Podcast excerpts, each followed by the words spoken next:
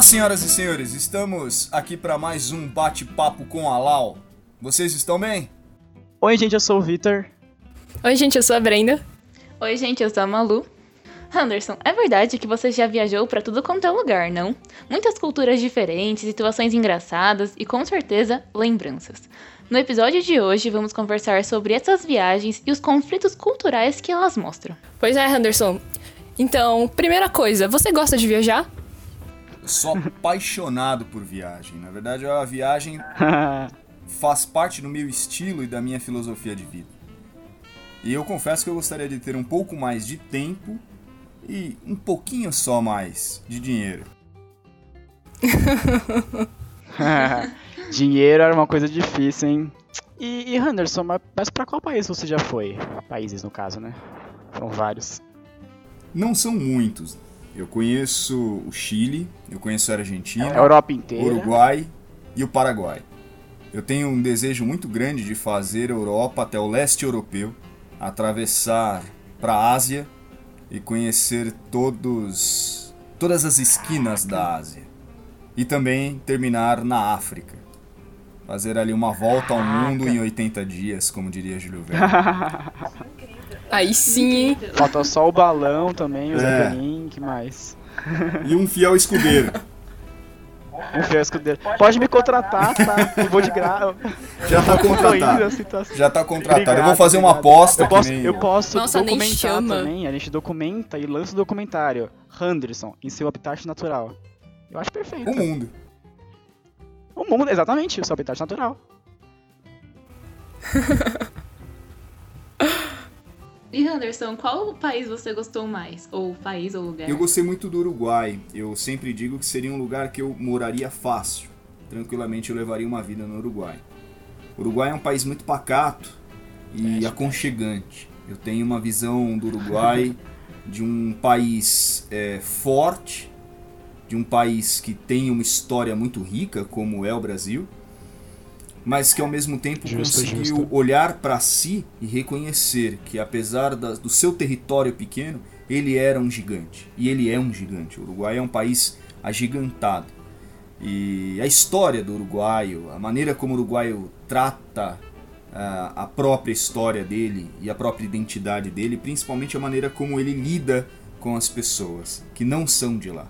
Isso me chamou muita atenção. É claro que quando a gente viaja, a gente tem uma é, uma parcela muito fragmentada de visão a respeito do país. Você não está conhecendo todo o país ou todas as justo, pessoas. Justo, justo, é, é válido. É, claro.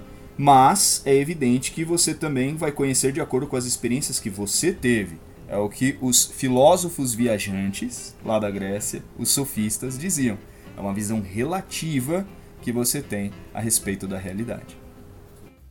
Uma visão relativa que você tem a respeito da, da, da, da, da realidade. É, hoje é um, estamos é gagos, né? Estamos meio, meio presos. Gagos, complexos. Tá complicado o processo hoje. essas coisas. Ah, mas se é você, só... parei. É, ô Anderson, conta pra gente, então, alguma experiência muito legal que você teve em algum desses países. Pode ser no Uruguai mesmo. Pode alguma coisa que te marcou muito. Também. É, boa ou ruim. Ou que te impressionou ou muito. uma de cada. Essa é boa. Uma de cada pode ser também. No começo desse ano, desse ano de 2020, eu fui de carro pro Paraguai. Eu dirigi ah, eu lembro que você falou. 17 horas até chegar em Cascavel e depois atravessei de Cascavel para o Uruguai levando mais duas horas e meia. E entrando no território paraguaio, já dentro do Paraguai, em algumas cidades ali de, da cidade do leste, eu vi uma extrema pobreza. Ao mesmo tempo que havia um comércio que muito provavelmente gera muito dinheiro, né? dinheiro em três moedas diferentes. Então você comprava em real, você podia comprar em dólar ou você podia comprar em guarani, é, moeda natal, moeda Na Paraguai, né? paraguaia. Uma coisa me chamou muita atenção: o nível de pobreza existente naquilo. E quando eu estava voltando, quando eu estava ali próximo da Ponte da Amizade, eu não sei exatamente o que aconteceu, qual foi o, a condição disso. Eu estava andando no meio de muita gente e um garotinho, devo crer eu, de dois anos de idade, um, um, um pequeno Guarani, um um índiozinho. ele saiu correndo de onde ele estava e era uma marquise onde tinha uma série de moradores de rua, as pessoas em condições eh, de rua. Ele veio correndo e me deu um abraço, me abraçou as duas pernas. Do nada. Que E bonitinho. eu fiquei, é, eu, eu agachei, fiz uma graça com ele, fiquei um pouquinho. Filho, é você? E creio eu que essa foi a coisa mais. é, essa, creio eu que tenha sido a coisa mais. é, que mais me chamou a atenção nessa viagem. O que é muito bom de se viajar são as coisas que você não programa, são os roteiros que você não imagina, são os pontos turísticos que você nem sequer foi capaz de colocar na sua agenda pré-viagem. Porque a viagem ela é um fragmento da tua vida. Ela é exatamente isso que vai acontecer na tua vida vai acontecer coisas surpreendentes, porque a vida ela te presenteia todos os dias. Ela te dá a possibilidade de todos os dias você vivenciar coisas novas. E a grande sacada está em você perceber as pequenas belezas da vida, como acontece numa viagem. Como um garoto que vem e te abraça, como, por exemplo, no Chile, coisas maravilhosas que me aconteceram também, foram diversas experiências, foram muitos dias no Chile. E era para eu ficar Quer contar alguma? menos dias. Poxa, eu conheci o Palácio La Moneda, conheci dentro o Palácio Presidencial do Chile. É aquele do Nossa. Pinochet? Não, Foi do do Pinochet o nome? Pinochet? Pinochet, É, esse do Pinochet. É, foi. É esse? Sim, o Palácio La Moneda.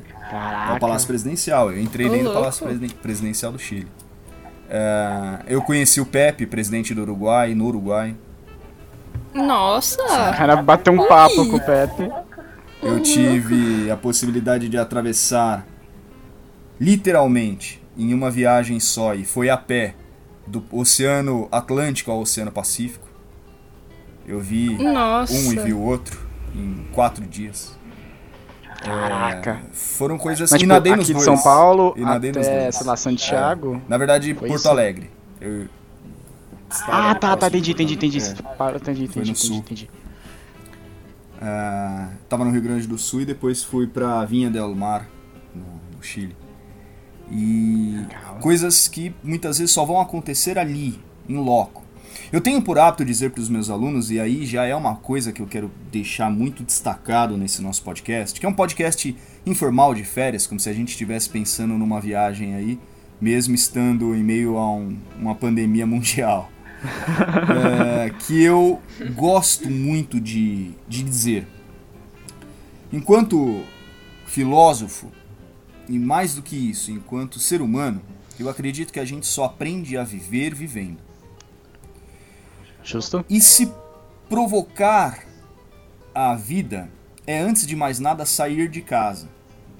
A nossa casa ela gera muito conforto. Ela nos permite uma zona de conforto onde é uma bolha, tal qual uma bolha. Dificilmente você vai ser atacado, dificilmente você vai ter grandes desafios, você vai ter que passar por tantos obstáculos dentro da sua É a casa. caverna, né? É a caverna. É a caverna. Bom ponto. Estando fora de casa, você tem muitos desafios, você tem muitos obstáculos, você tem muitas visões diferentes das quais você nem sequer seria capaz de conhecer se você não saísse de casa. Às vezes, fazer uma viagem é você colocar 20 reais no seu bilhete único, carregar Ah, teu é celular, pôr o fone no seu ouvido, Ah, eu gosto. pôr uma graninha ali no bolso para você comer alguma coisa e ir no bairro da Liberdade. Passa um ônibus, inclusive, perto da tua casa, pode ter certeza. Você não tá tão longe assim. Passa em todo que é lugar. Pra tu, tudo que é lugar. Se você estiver no Himalaia agora, saiba, tem um ônibus aí que desce lá na Roda Glória. Liberdade. Exatamente, pode ter Você certeza. tá onde? Você tá no Saara? Tem, inclusive. Tem um botinho junto. Tem também. monotrilho. Tem monotrilho. O que eu costumo dizer, e eu acho que faz muito sentido, é que se você não se promover a viver, você vai se arrepender um dia de não ter vivido. Ou de ter vivido dessa forma tão parada. E aí faz muito sentido a frase que dá título a uma banda que eu gosto muito chamada Rolling Stones. Se você não rolar as pedras, você cria limbo. Que é o quê? Desculpa, Cria limbo. Se você Ah, tá, tá, tá. não rolar as pedras, você cria limbo. Faz sentido. Menina, faz, sentido. faz muito sentido. Faz, faz muito sentido, porque né, sair da mesmice, né? Conhecer gente nova, visões É, de mundo. então. Isso é realmente importante para nós. E as coisas vão acontecendo. Numa viagem as coisas vão acontecendo. Quando eu fui, por exemplo, pro Chile, eu fui sem dizer muito para onde eu ia, mesmo porque eu não tinha como dizer para onde eu ia, porque nem Você eu nem sabia para sabia. onde eu ia. Exatamente. E fui descendo, pegando ônibus, pegando trem, pegando outras condições, indo da forma como dava para ir, sem exatamente saber onde eu ia ficar. Eu sabia que eu ficaria na cidade de Santiago, mas onde eu não sabia. E claro que essa esse isso tudo gera um risco. Tudo isso é arriscado. Evidente, evidente. É evidente que sim.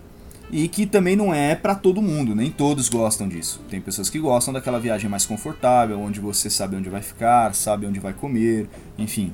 São situações que muitas vezes são colocadas para nós de acordo com cada um. né? Aí vai dar posição de cada um. Eu sempre fui muito aventureiro. Eu sempre gostei da viagem, da aventura. Os meus filmes prediletos eram Indiana Jones. Entende isso? Eram Faz filmes sentido. de viagem, de, de, ah, de emoção, de aventura, onde o sujeito não sabia exatamente o que que ele ia encontrar pela frente. E que no meio disso tinha uma ação também. E sempre tinha uma pedra rolando. E sempre tinha uma aventura. Um templo, um templo. Rolling Stones, Assim. né? Entendeu? Foi, foi boa, foi boa, foi boa, foi boa. Foi boa, foi muito boa. Mas, mas Henderson, você se considera um mochileiro roots, então? Sim. Sim, porque geralmente o que a gente classifica de. Hoje temos um estilo de vida, né? Chama de backpacker. Que é o sujeito que ele colocou em sua vida, em sua filosofia de vida, a cultura viajante. Só que se a gente remonta aí a, a, a história dos grandes mochileiros, dos grandes viajantes, a gente percebe que o que monta a estrutura de um mochileiro é a aventura. É o sair de casa. Para ele, qualquer aventura é uma grande aventura. Eles têm a intenção de ser intenso, independente de onde quer que ele vá, e transformar isso numa grande aventura, mesmo porque pode ser a última que ele esteja vivendo. É. Menina. Tem um, tem um canal no YouTube chama Vinfinda. É de um cara que ele faz, ele, faz, ele é mochileiro, ele, ele é- tanto que eu conheço o Roots por causa com a cultura, a ideia Roots por causa dele. É muito bom, eu recomendo pra quem tá ouvindo porque é muito boa. Recomendo pra vocês também porque realmente é muito boa. E recentemente ele montou, faz um ano eu acho, ele montou uma uma van pra ir de Santiago, pra, ir- pra, ir, pra tipo viajar a América toda. Então ele quer ir de Santi ele começou em Santiago, não, ele começou acho que em Goiânia, foi pra Santiago. De Santiago ele quer ir pro Canadá. Tipo, subir tudo, saca? Eu acho E eu, eu achei eu acho muito interessante, porque ele posta os vídeos mostrando como que é e mostrando assim como, como, como que ele economiza dinheiro, como que ele faz. É bem, é bem legal Nossa, mesmo. legal. Eu acho Eu tenho vontade de fazer isso, saca? Acho muito massa. Então, eu acho que boa parte das pessoas, Vitor, tem essa vontade, mas elas acabam, Sim. por um motivo ou Tem outro, medo. não realizando em suas vidas. Dinheiro, Exato. é. Eu vejo que é, as pessoas elas têm muitas vontades, muito, muito desejo de realizar algumas coisas, como uma aventura dessa. Só que elas têm toda uma preocupação de como vai ficar, onde vai ficar. É, entendo que no caso das mulheres isso tem uma preocupação, É. eu acho que em 10 vezes mais pelas violências existentes, mas também não acho que isso seja ah, algo que deva aprender, principalmente porque é, acredito que todas essas é, todos esses abusadores se alimentam do medo. A gente precisa ver isso de uma forma diferente. Existem canais de mochileiras no YouTube que vale muito a pena ser acessado, ser visto. Enfim, Sabe algum aí bom? eu tenho, para eu- depois eu, eu verifico e eu, eu, eu aponto pra você. Aí você coloca no nosso Instagram, Perfeito, perfeito. beleza? Porque Beleza. tem, tem, uma, tem uma moça que eu acompanho e ela fez mais ou menos esse esquema de uma van, que eu gosto pra caramba do, do canal dela. E ela fez, só que ela fez num carro bem menor, ela fez em um Uno, em uma, acho que uma Saveira. Nossa. né? Nossa, Carro que da hora. Pequeno, pequenininho, cabe a cama dela e um, acho que uma prancha de surf, sei lá. E ela fez um, é. E isso no final das contas é o Roots. E aí eu vou falar um pouquinho sobre isso agora.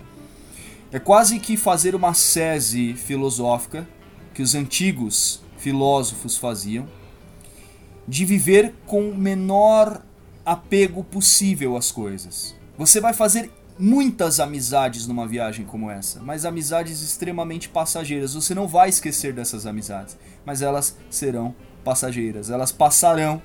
Hoje, claro que com as redes sociais você pode adicionar essas pessoas como seus amigos, mas enfim, no final das contas, o que vale mesmo é a intensidade que você coloca no momento em que você está junto com elas ali, conversando com ela ali.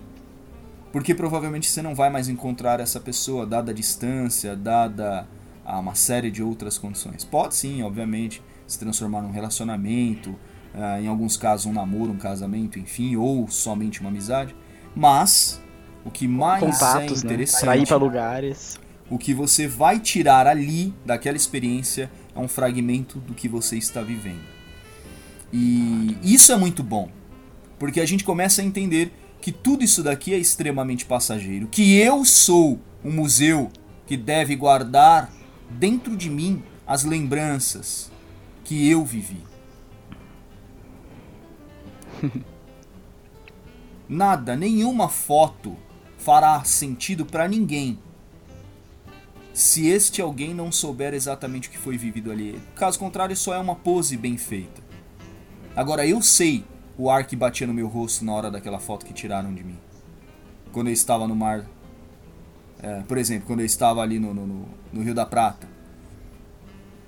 Eu sei a emoção que eu sentia quando eu vi o Pacífico e nadei nele, quase morri de hipotermia.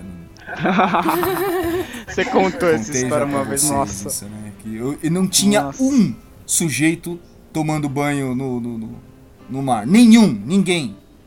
Eis que este incrédulo aqui, desafiando os limites. Nossa, que legal, tá vazio. Da temperatura. Não, todo mundo tava na praia. E, e as pessoas me viram legal, tá caminhando em direção ao mar, e aí elas ficaram olhando assim. Eu via que uma falava com a outra, do tipo, não, ele não vai fazer isso.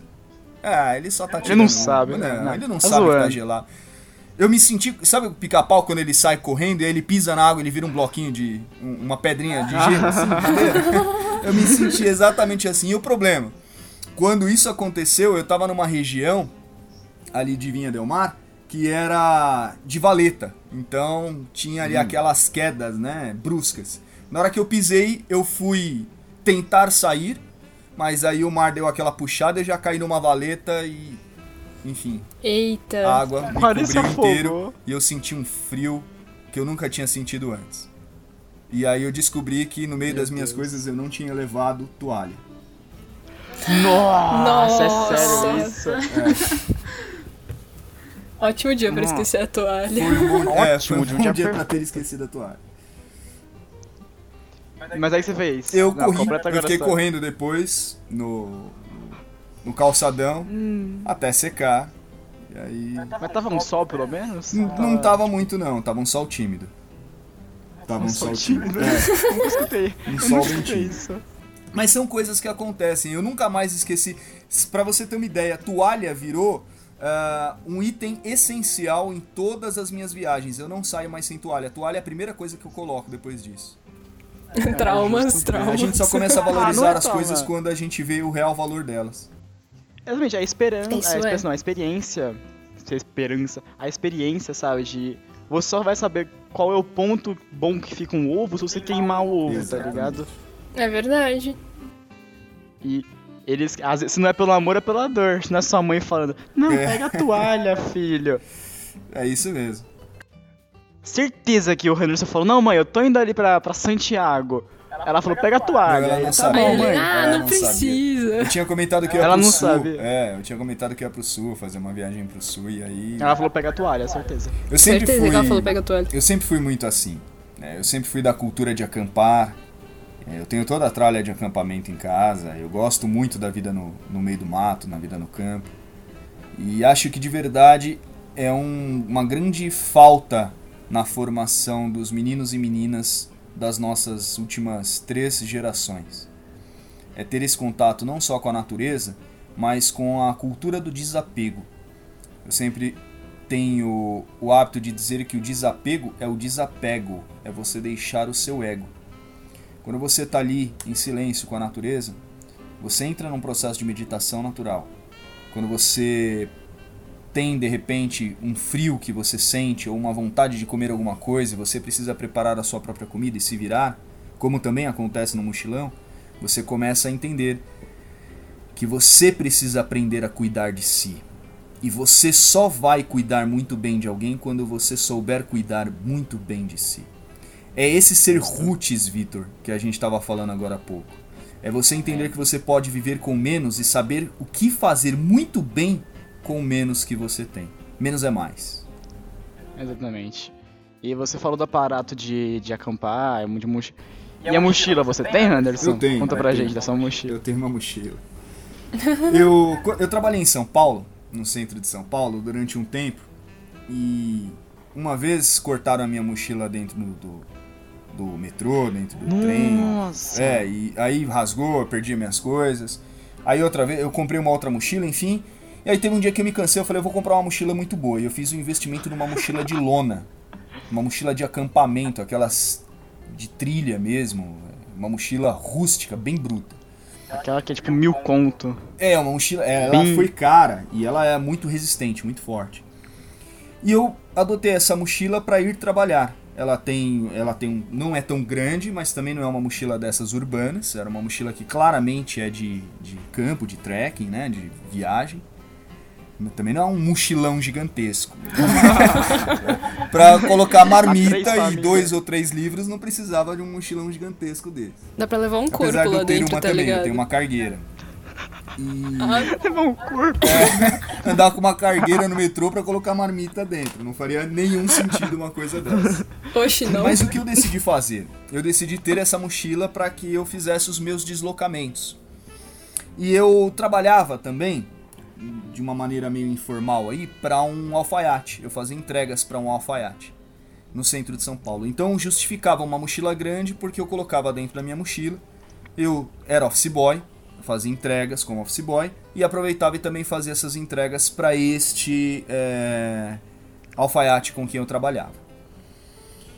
E eu comecei a observar que essa mochila ela estava presente o tempo inteiro na minha vida. Em todas as coisas que eu fazia, essa mochila estava junto comigo. Então, uh, grandes aventuras, grandes emoções, grandes situações, essa mochila estava como uma grande companheira, levando as, os meus pertences. E por ela ser uma mochila muito boa, eu carrego ela comigo até hoje. Eu devo ter essa mochila há pelo menos uns, uh, uns 17 ou 18 anos. Eita. Eu tenho ela comigo até hoje. Acho que 17 anos é a idade de vocês. É, é mesmo. É, é bom é, exatamente. Minha mochila tem a idade de vocês.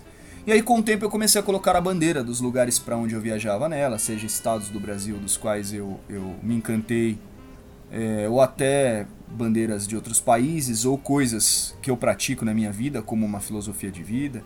Por exemplo, o taekwondo, que eu pratiquei por um tempo, jiu-jitsu também, que é uma arte marcial que eu gosto. Uh, tem ali um, um, bordado de, um, de uma lona que eu tinha. Uh, de uma outra mochila, como se eu estivesse carregando uma mochila dentro da outra. É, enfim, são retalhos, é uma grande colcha de retalhos de coisas que eu carrego comigo, de grandes lembranças. E eu tenho por hábito dizer, ela tem um nome, né? Madalena. Que veio, não sei exatamente porquê, acho que por conta das músicas que Elis Regina canta, que o Martinho da Vila cantou. É um nome que eu gostei e eu resolvi colocar de Madalena. E eu sempre tenho o hábito de dizer que se não cabe na Madalena, eu simplesmente não preciso. Ah, oh, faz sentido. É por isso justo. que o estilo de vida mochileiro que eu adotei, ele é minimalista. Não é necessário muita coisa para você fazer uma viagem. Não é necessário grandes aparatos. Ou também, no meu caso, né, na minha forma de enxergar isso, um grande investimento.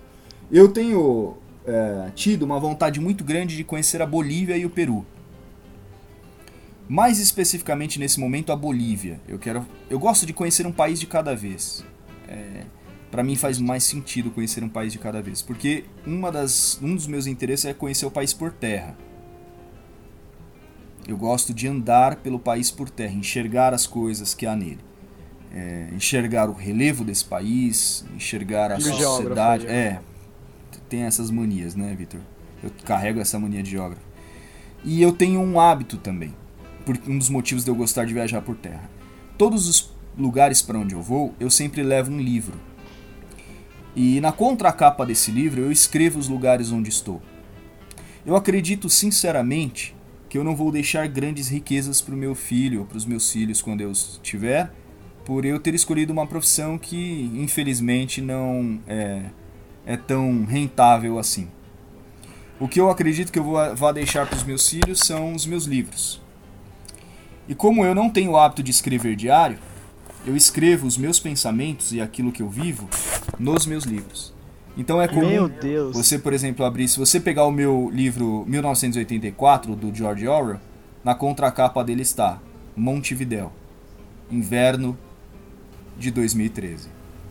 Nossa, que E ali- legal! E ali eu conto, Poético. e ali eu começo a contar as coisas que eu estou vivendo. Falo, olha, hoje eu estive no mercado, escrevo o que eu tô pensando Ah, sobre lê um trechinho aí, lê um trechinho aí. Eu Lê um trechinho tá aí. guardado lá em cima. tá no meio Ah. dos meus. Queria ver uma, um diário de Hans. É mais ou menos isso, é um diário de viagem nos livros que eu li durante o processo, diante daquilo que eu estava vivenciando naqueles dias de viagem. E são livros que geralmente eu escolho a dedo. Por exemplo, eu sou louco, louco, louco para ir para Colômbia e levar um Gabriel Garcia Marques comigo. Viajar pelo território colombiano lendo Gabriel Garcia Marques. É, Eu, eu vejo as coisas assim. Eu acho que é interessante você mergulhar na literatura do povo, na história do povo, na geografia, na cultura, na língua daquele povo. Mesmo que você não consiga falar tão bem, busca falar aquilo que você puder, monta um vocabulário mínimo aí de 150 palavras e tenta a comunicação com esse povo. Você vai ver que abre mais do que portas para você é, culturais, portas humanas. As pessoas são extremamente humanas. Legal. Quando for pra Europa, vai levar só os livros europeus. Vai, o Príncipe, é, o Leviatã. Vai ter- Qual outra etapa vai estar escrita? Eu te recomendo um, assim. eu te recomendo um se você for pra Itália. Manda, Qual, qual? qual? A Divina Comédia. Nossa! Ui. O cara vai ler Divina Comédia e botar. Nossa! Já pensou? Vai sair perturbado. É, eu pensei Você nisso ler, também. você ler o inferno olhando pro Vaticano? Meu Deus. Nossa, você treme na base. Incrível. Aí, aí é tenso. E o livro que o seu livro favorito é O Pequeno Príncipe, não é? É, é um, um livro que sempre É, é tipo- me provocou. É, Sim, sim. sim. E, o- e onde você leria ele? Em qualquer lugar. Porque o Pequeno Bom Príncipe, ponto! o Pequeno Príncipe não é um livro que eu, eu iria ler em um lugar externo. Bom Eu ponto. leio o Pequeno Príncipe em um lugar interno. Ah, tipo, no seu, no seu É. introspectivo. É acolhedor. É, é, um, é, um- é justo, é justo, é válido. Veja. Vitor, eu vejo que quando a gente tem uma filosofia de vida, a gente adota um estilo de vida, você cria pra você um universo de coisas com seus hábitos, com seus costumes, com os seus princípios, seus valores. Você acaba de alguma forma se tornando quem você é, pleno e absoluto em qualquer lugar que você esteja. É justo, é justíssimo. Eu sempre tenho por hábito. Eu, eu fiz isso uma vez com vocês em sala de aula, com vocês, o, o terceirão, o Lau. Nós fizemos isso no nosso grupo. Eu falei, e acho que foi esse ano, inclusive. Falei, se você perdesse tudo que você tem, É, Foi, foi. Foi, foi, acho que foi, foi, foi no tipo, começo do ano. de aula. foi. Tipo, É, antes de que- começar a quarentena. profético, não? Se você perdesse tudo que você possui, absolutamente tudo, pessoas, coisas, você tivesse que recomeçar a sua vida com a roupa que você tem no corpo, você seria pleno de você mesmo?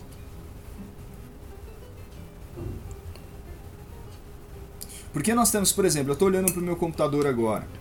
Nesse nosso distanciamento, é assim que a gente tem se relacionado. No meu computador tem tantas informações ao meu respeito que muitas vezes eu não tenho a respeito de mim mesmo.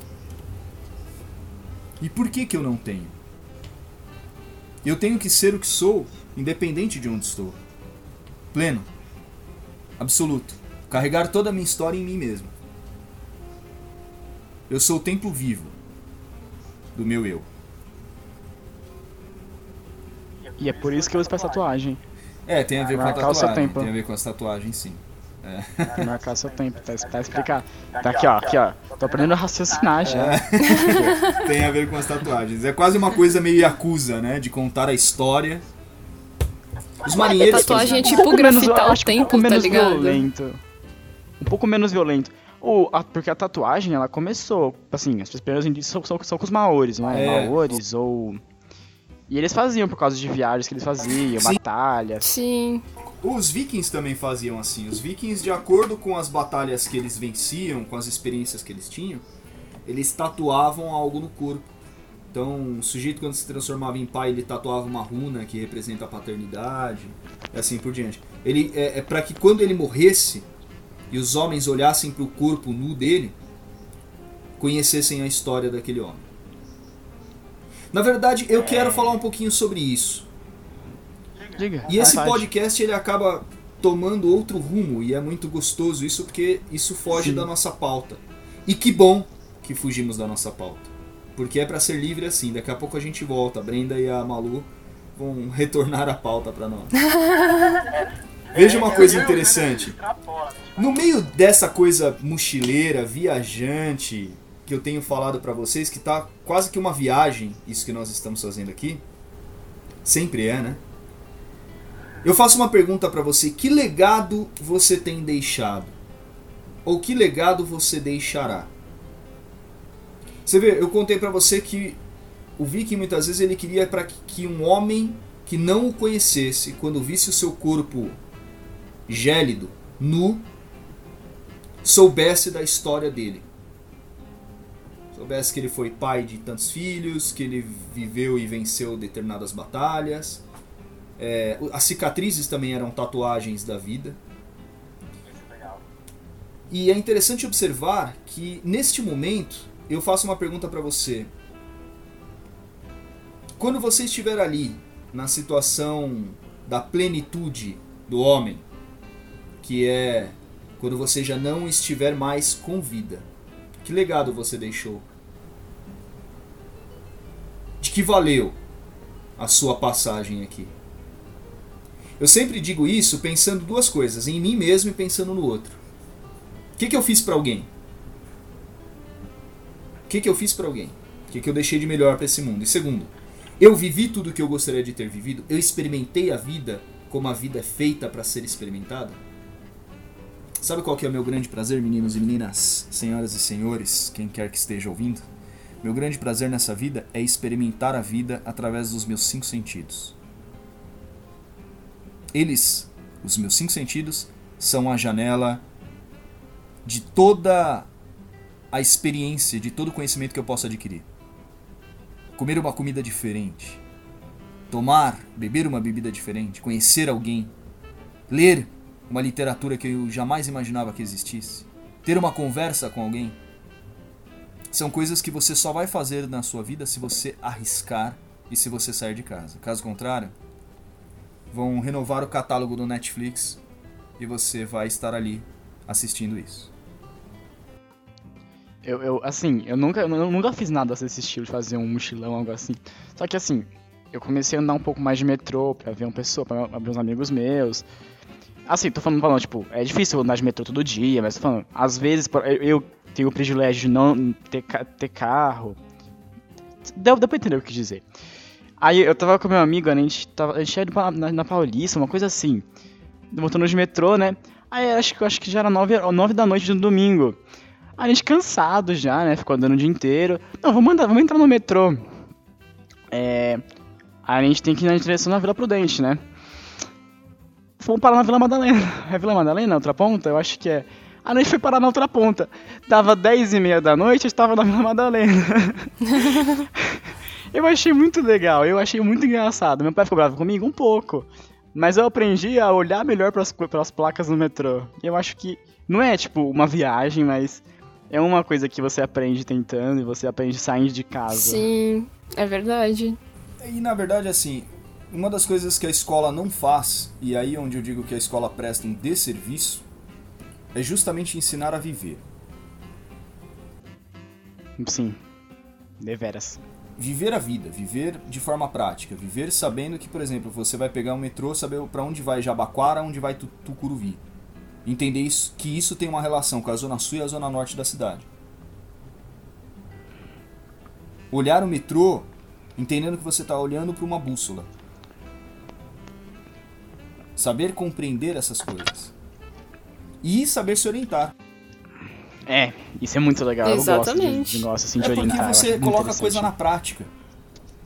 E às vezes é o que eu sempre digo, a gente estuda tantas coisas que não faz sentido na nossa vida prática, que coisas que devem fazer parte da nossa vida prática, É, a gente elas passam muitas nada. vezes desapercebidas. Não é só olhar o mapinha também, não é só colocar no Waze. É um negócio. Ai, é, é, é muito. Tipo assim, eu tenho, eu, tenho, eu tenho amigos assim que. Voltando ao negócio que eu falei de ônibus, de metrô. Eu tenho amigos que nunca andaram de ônibus e fico, cara. Caraca, sai um pouco de casa, vai no parque, tipo. Um parque perto da sua casa, pega um ônibus, vai pra qualquer lugar, tá ligado? Sai da bolha. Sai, exatamente, conhece, conhece gente nova. Me dá um negócio assim.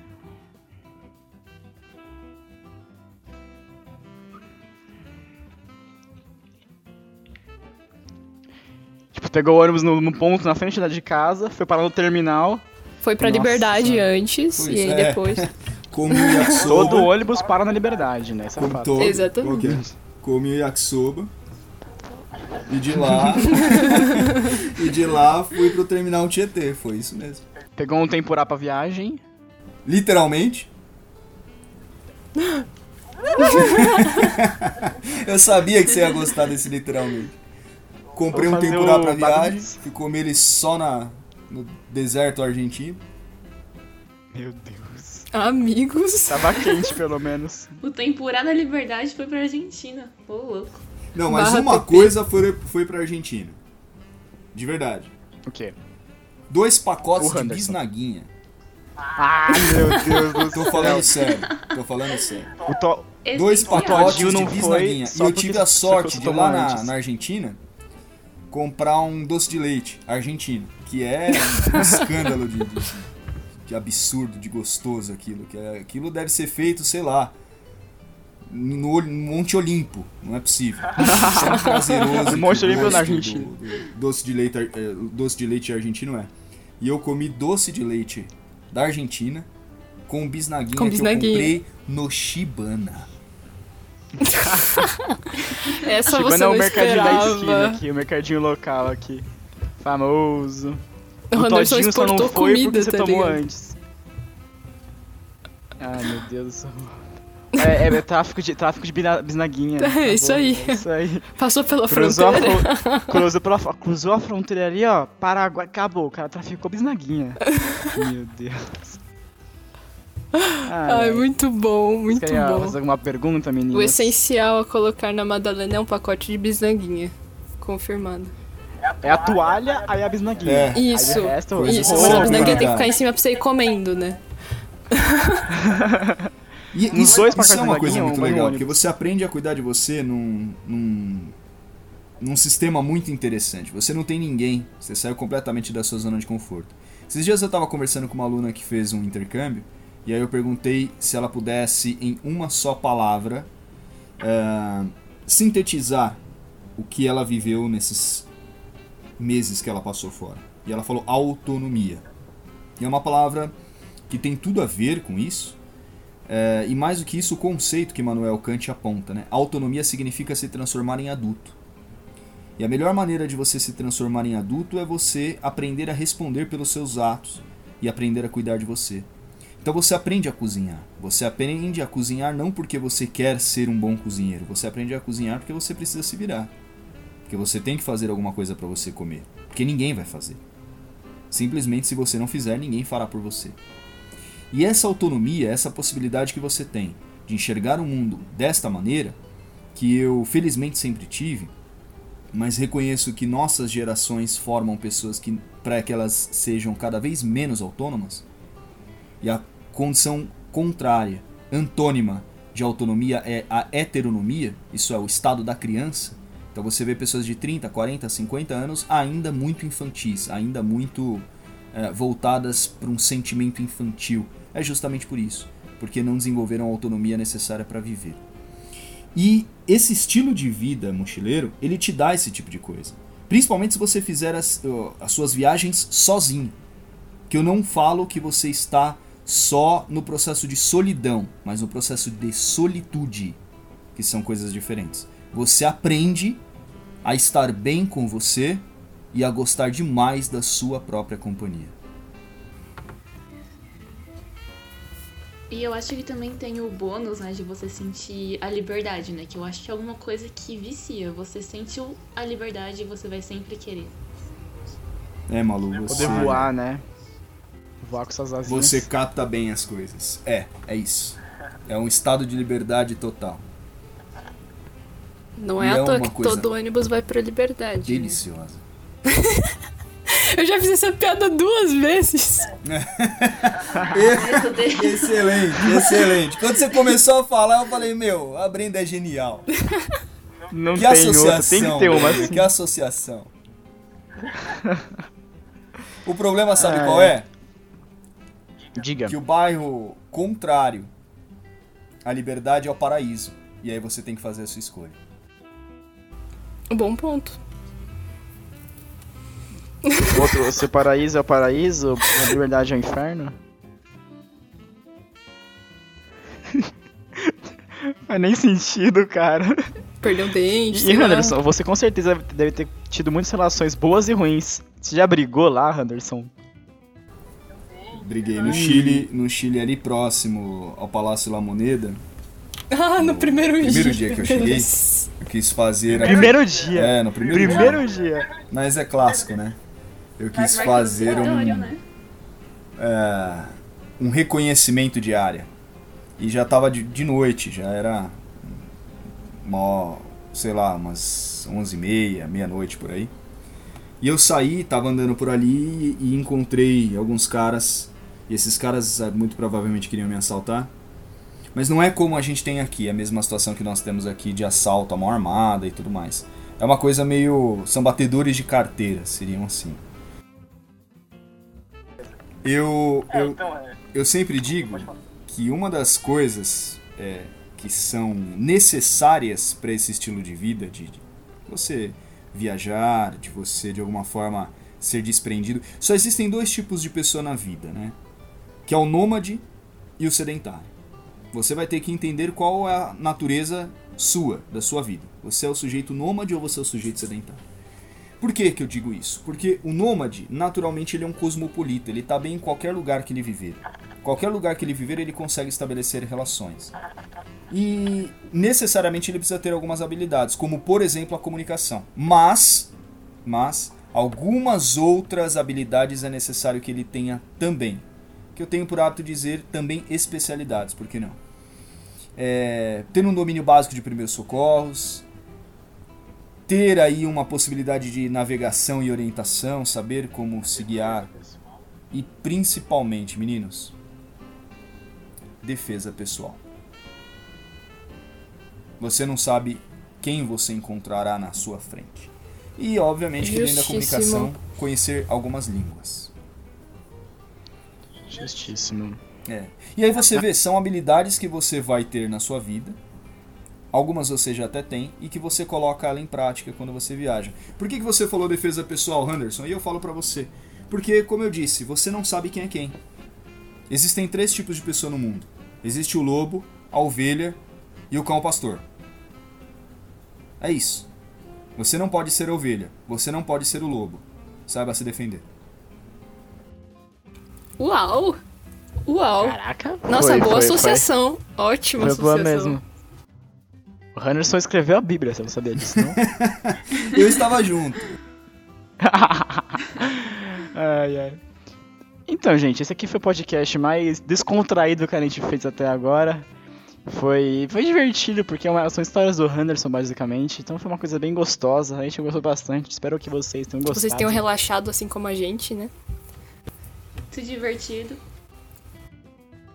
rido um pouco com as piadas estúpidas e enfadonhas, não, enfadonhas não, estúpidas que a gente faz, estúpidas que a gente faz, associações e e algum alguma recomendação final, Henderson? Tenho, tenho sim. Descubra qual é a sua natureza. Descubra se você é o cosmopolita ou você é o sedentário. E a partir disso, comece a entender que você tem só isso daqui, que são alguns anos calculados em alguns dias na sua vida. E não são muitos, por mais que você viva até os 100 anos de idade. E aproveita muito bem, sendo feliz, nesse espaço que a gente tem entre o primeiro inspirar até o último expirar. Esse primeiro inspirar, in em grego dentro, até o último expirar, do grego fora, é o que nós chamamos de vida. Aproveita. Ousa. Eu tô falando, sai da caverna. Mas tem, é, é isso no final das contas. Exatamente. Mas mais. Sai da caverna, Sai da porque aí caverna. tá. Ser ousado. Aliás, o sujeito que sai da caverna já é ousado pra caramba.